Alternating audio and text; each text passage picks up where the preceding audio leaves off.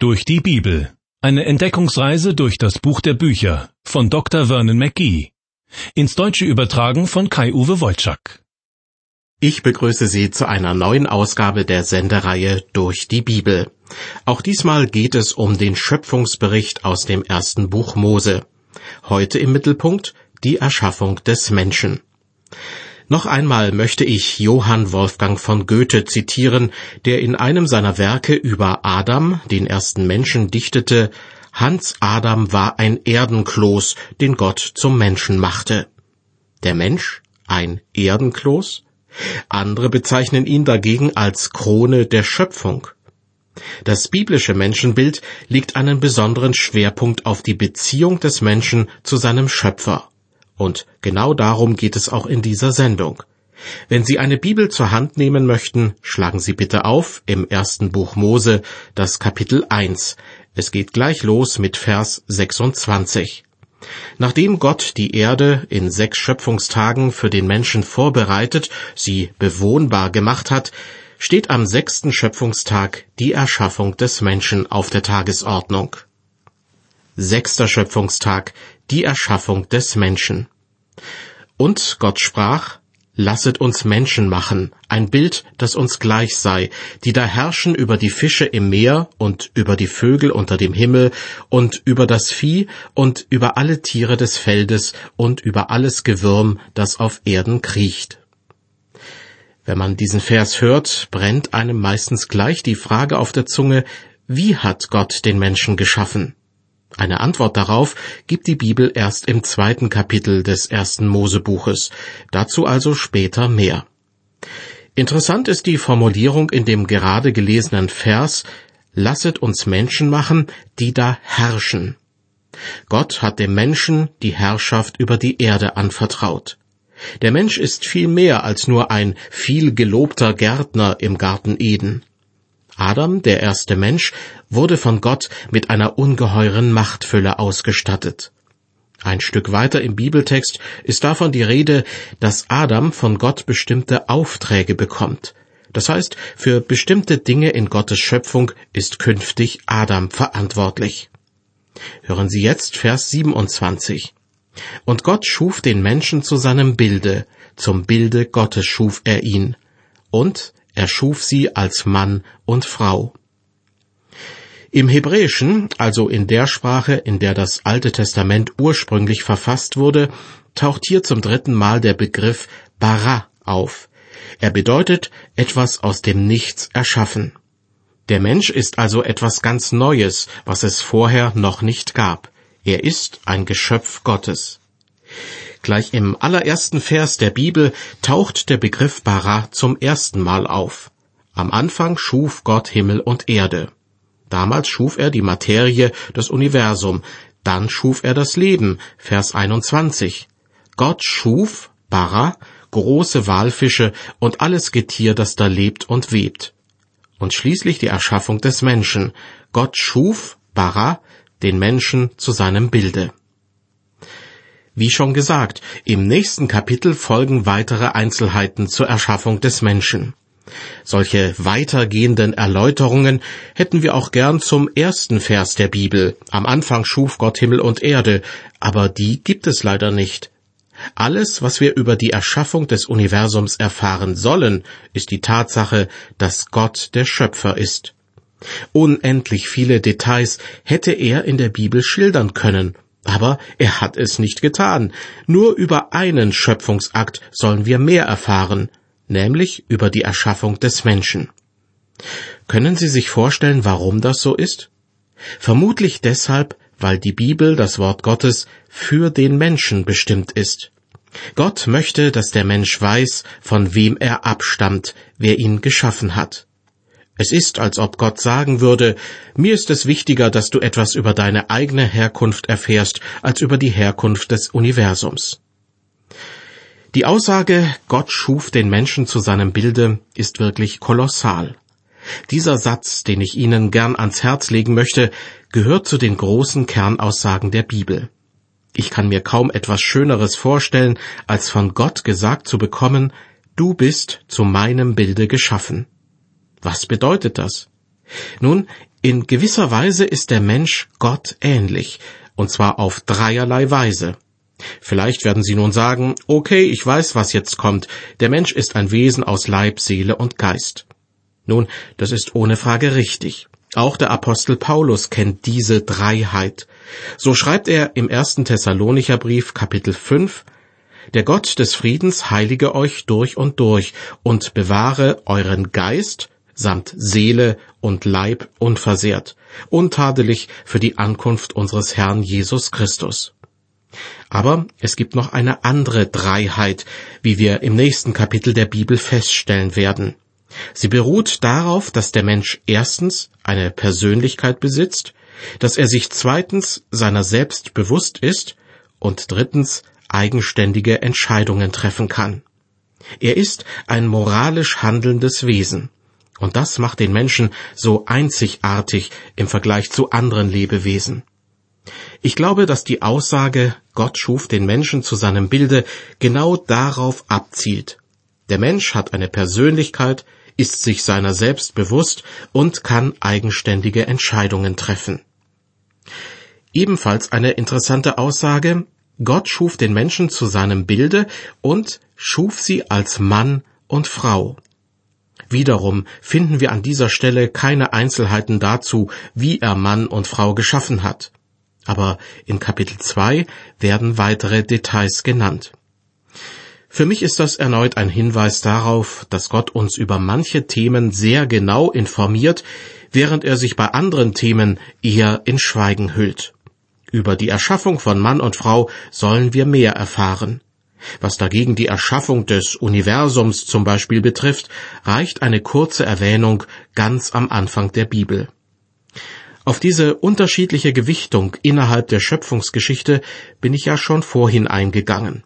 Ich bin überzeugt davon, Gott möchte auf diese Weise erreichen, dass wir uns auf die wirklich wichtigen Wahrheiten der Bibel konzentrieren. Im neutestamentlichen Hebräerbrief heißt es in Kapitel 11, durch den Glauben erkennen wir, dass die Welt durch Gottes Wort geschaffen ist, so dass alles, was man sieht, aus nichts geworden ist. Alles, was wir heute mit unseren Augen sehen und mit unseren Händen ertasten können, ist aus etwas gemacht, was ursprünglich nicht existierte. Die ganze Schöpfung ist eine Creatio ex nihilo, wie die frühchristlichen Theologen formulierten, eine Schöpfung aus dem Nichts. Erklären kann man das nicht. Selbst die Evolutionslehre, wonach sich einfachste Lebewesen in Jahrmillionen weiterentwickelt haben sollen, selbst die Evolutionslehre kann nicht erklären, wie aus dem Nichts etwas wurde. Immer muss schon etwas da gewesen sein, eine Ansammlung organischen Materials, Meeresalgen oder eine winzige Amöbe. Wenn es nach unserem Verstand geht, muss schon immer etwas da gewesen sein. Anders können wir uns das gar nicht vorstellen. Doch die Bibel beginnt mit dem Nichts. Die große Botschaft des ersten Kapitels der Bibel ist, Gott schuf. Wir kommen nun zu Vers 28. Gott schuf den Menschen als Mann und Frau, und Gott segnete sie und sprach zu ihnen, Seid fruchtbar und mehret euch und füllet die Erde und macht sie euch untertan und herrschet über die Fische im Meer und über die Vögel unter dem Himmel und über das Vieh und über alles Getier, das auf Erden kriecht. Was hier im ersten Teil von Vers 28 berichtet wird, verdient unsere Aufmerksamkeit. Gott sagt zu den ersten beiden Menschen, seid fruchtbar und mehret euch und füllet die Erde. Damit steht außer Frage, Gott ist derjenige, der die Sexualität erschaffen hat. Es gibt ja Leute, die tun so, als ob sie diese fabelhafte Erfindung für sich verbuchen könnten. Dabei wird sie bereits ganz am Anfang der Bibel erwähnt. Wie der Mensch auf die Erde kommt, dafür hat sich Gott unterschiedliche Wege ausgedacht. Da gibt es zum einen die unmittelbare Erschaffung. So geschehen bei Adam, der direkt von Gott geschaffen wurde. Dann gibt es die mittelbare oder indirekte Erschaffung. Eva erblickte auf diese Art und Weise das Licht der Welt, denn Gott verwendete eine Rippe Adams, als er Eva schuf, so berichtet die Bibel an späterer Stelle. Der dritte Weg ist die Jungfrauengeburt. Auf diese Weise wurde Jesus Christus in seine menschliche Familie hineingeboren.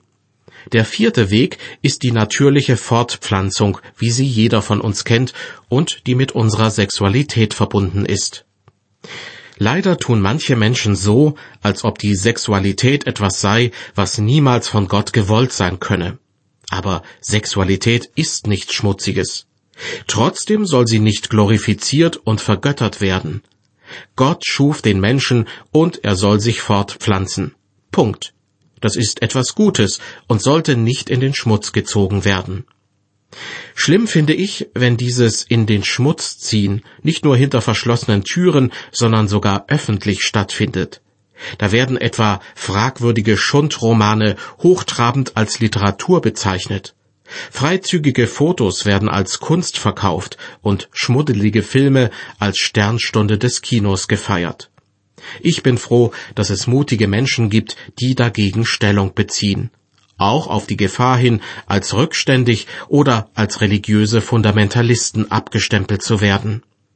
Vieles, was heute als Kunst bezeichnet wird oder unter dem Deckmäntelchen einer liberalen Lebenseinstellung daherkommt, ist in Wirklichkeit einfach nur obszön. Und oftmals stecken Leute dahinter, die damit auch noch ein gutes Geschäft machen. Das alles widerspricht dem Willen Gottes. Er möchte nicht, dass wir so mit der Sexualität umgehen, die er uns geschenkt hat. Gott hat den Menschen zu seinem Bilde geschaffen.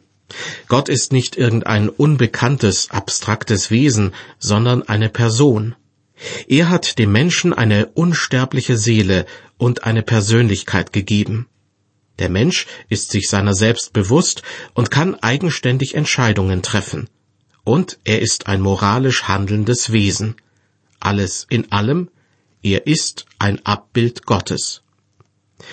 In unserem Bibeltext heißt es in Vers 28, Seid fruchtbar und mehret euch und füllet die Erde.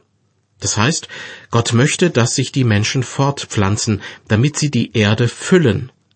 Manche Theologen übersetzen hier, damit sie die Erde wieder füllen, im Sinne von ergänzen. In der Bibel gibt es einige Stellen, die den Schluss zulassen, dass es lange vor den Menschen bereits andere Kreaturen auf der Erde gab. In einer der vorhergehenden Sendungen habe ich das bereits erwähnt. Dazu würde diese Ausdrucksweise die Erde wieder füllen oder sie ergänzen gut passen. Des Weiteren fordert Gott den Menschen auf, sich die Erde untertan zu machen. Das geschieht nicht nur durch die Ausübung von Macht, sondern in erster Linie durch wissenschaftliche Forschung und durch Entdeckungen. Zu diesen Entdeckungen gehören so einfache Dinge wie den Lauf der Jahreszeiten zu beobachten, um genau zur richtigen Zeit bestimmte Nutzpflanzen anbauen zu können. Dazu gehört aber auch die Kunst, einem kranken Menschen dabei zu helfen, wieder gesund zu werden. Wie heißt es doch so schön in den Sprüchen Salomos, es ist Gottes Ehre, eine Sache zu verbergen, aber der Könige Ehre ist es, eine Sache zu erforschen. Gott hat nicht nur die Diamanten tief in der Erde versteckt und lässt die Menschen nach Bodenschätzen graben.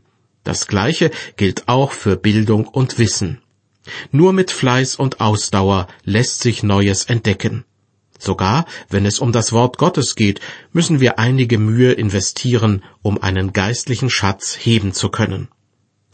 Gottes Aufforderung an den Menschen, sich die Erde untertan zu machen, schließt mit ein, dass der Mensch mit Reagenzglas und Mikroskop ins Labor geht, um neue naturwissenschaftliche Erkenntnisse zu erlangen. Wenn er dann allerdings mit einer Atombombe oder anderem Teufelszeug aus dem Labor herauskommt, kann er sich keinesfalls auf Gott berufen. In Vers 28 unseres Bibeltextes heißt es weiter, Füllet die Erde und machet sie euch untertan und herrschet. Diese Ausdrucksweise macht klar, dass Adam im Garten Eden nicht nur für die Rasenpflege zuständig war, sondern dass er in gewissen Grenzen zu bestimmen hatte, was dort passiert. Adams Auftrag war es zu herrschen, zu regieren, die Verantwortung für bestimmte Dinge zu übernehmen. Vielleicht sogar in einem Maße, wie wir uns das heute gar nicht mehr vorstellen können. Schließlich waren Adam und Eva vor dem Sündenfall in einer Situation, die später nur noch auf Jesus Christus zutraf. Er war ohne Sünde und konnte zum Beispiel den Sturm auf dem See Genezareth stillen und eine hungrige Menschenmenge mit fünf Broten und zwei Fischen satt machen. Ob Adam und Eva, die den Auftrag bekamen, über die Erde zu herrschen, ob sie womöglich auch die himmlische Beregnungsanlage bedienen durften? Nun ja, das ist natürlich reine Spekulation. Im Bibeltext geht es nun weiter ab Vers 29. Und Gott sprach, Sehet da, ich habe euch gegeben alle Pflanzen, die Samen bringen auf der ganzen Erde, und alle Bäume mit Früchten, die Samen bringen, zu eurer Speise. Kleine Zwischenbemerkung, aus diesem Vers schließe ich, dass der Mensch zunächst nur pflanzliche Nahrung zu sich nahm, also ein Vegetarier war. Erst in der Zeit nach der Sintflut hat er sich auch von Fleisch ernährt. Weiter geht's mit den Versen 30 und 31.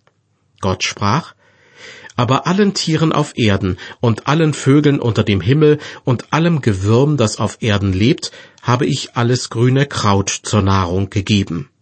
Und es geschah so. Und Gott sah an alles, was er gemacht hatte, und siehe, es war sehr gut. Da ward aus Abend und Morgen der sechste Tag. Damit sind wir am Ende von Kapitel 1 angelangt. Der richtige Zeitpunkt für eine kurze Zusammenfassung. Was fällt auf?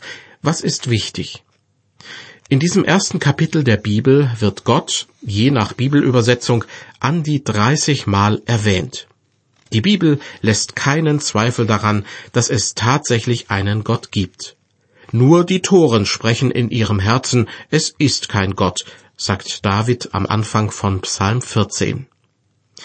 Die Bibel ist ein Buch, das geistliche Wahrheiten enthüllt, die jeder wissen muss, um Erlösung zu erlangen. Wer zum Beispiel nichts davon weiß, dass Gott der Schöpfer aller Dinge ist, der bleibt im Ungewissen darüber, welche Ansprüche Gott an sein Leben stellt, dass Sünde Auflehnung gegen Gott ist und dass Sündenvergebung der einzige Weg ist, um Sünde aus der Welt zu schaffen.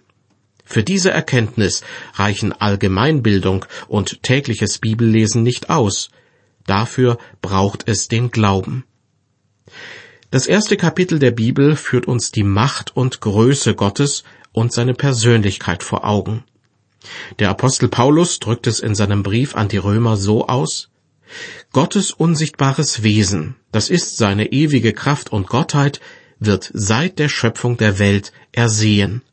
Das heißt, jeder, der mit offenen Augen durch die Welt geht, kann Gott klar erkennen. Und auf welche Weise geschieht das? indem man seine Werke betrachtet. Paulus schreibt, aus seinen Werken, wenn man sie wahrnimmt, so dass sie keine Entschuldigung haben. Gott lässt also keine Ausflüchte zu, wenn es um den Glauben an ihn geht. Es gibt noch einige andere Wahrheiten, die im ersten Kapitel der Bibel verborgen liegen. Der Glaube an mehrere Götter, also der Polytheismus, wird rundherum abgelehnt. Es gibt nur einen Gott, der alles geschaffen hat. Zweitens wird bestritten, dass es schon immer Materie gab, aus der alles geschaffen wurde, beziehungsweise aus der alles entstanden ist. Ganz am Anfang der Bibel heißt es, am Anfang schuf Gott Himmel und Erde. Und das Wort schuf bedeutet, Gott schuf Himmel und Erde aus dem Nichts. Drittens lehrt das erste Kapitel der Bibel, dass der sogenannte Pantheismus eine Irrlehre ist. Der Pantheismus treibt heutzutage wieder üppige Blüten, indem behauptet wird, dass das Göttliche in der gesamten Natur und irgendwie auch in uns allen steckt. Die Bibel unterscheidet dagegen klar zwischen dem Schöpfer und seinen Geschöpfen. Außerdem war Gott der Schöpfer vor seinen Geschöpfen da. Und ein vierter Punkt, es gibt kein blindes Schicksal, und damit auch keinen Grund für eine fatalistische, also schicksalsergebene Lebenseinstellung. Gott handelt so, wie er es für richtig hält, auch zum Wohl des Menschen.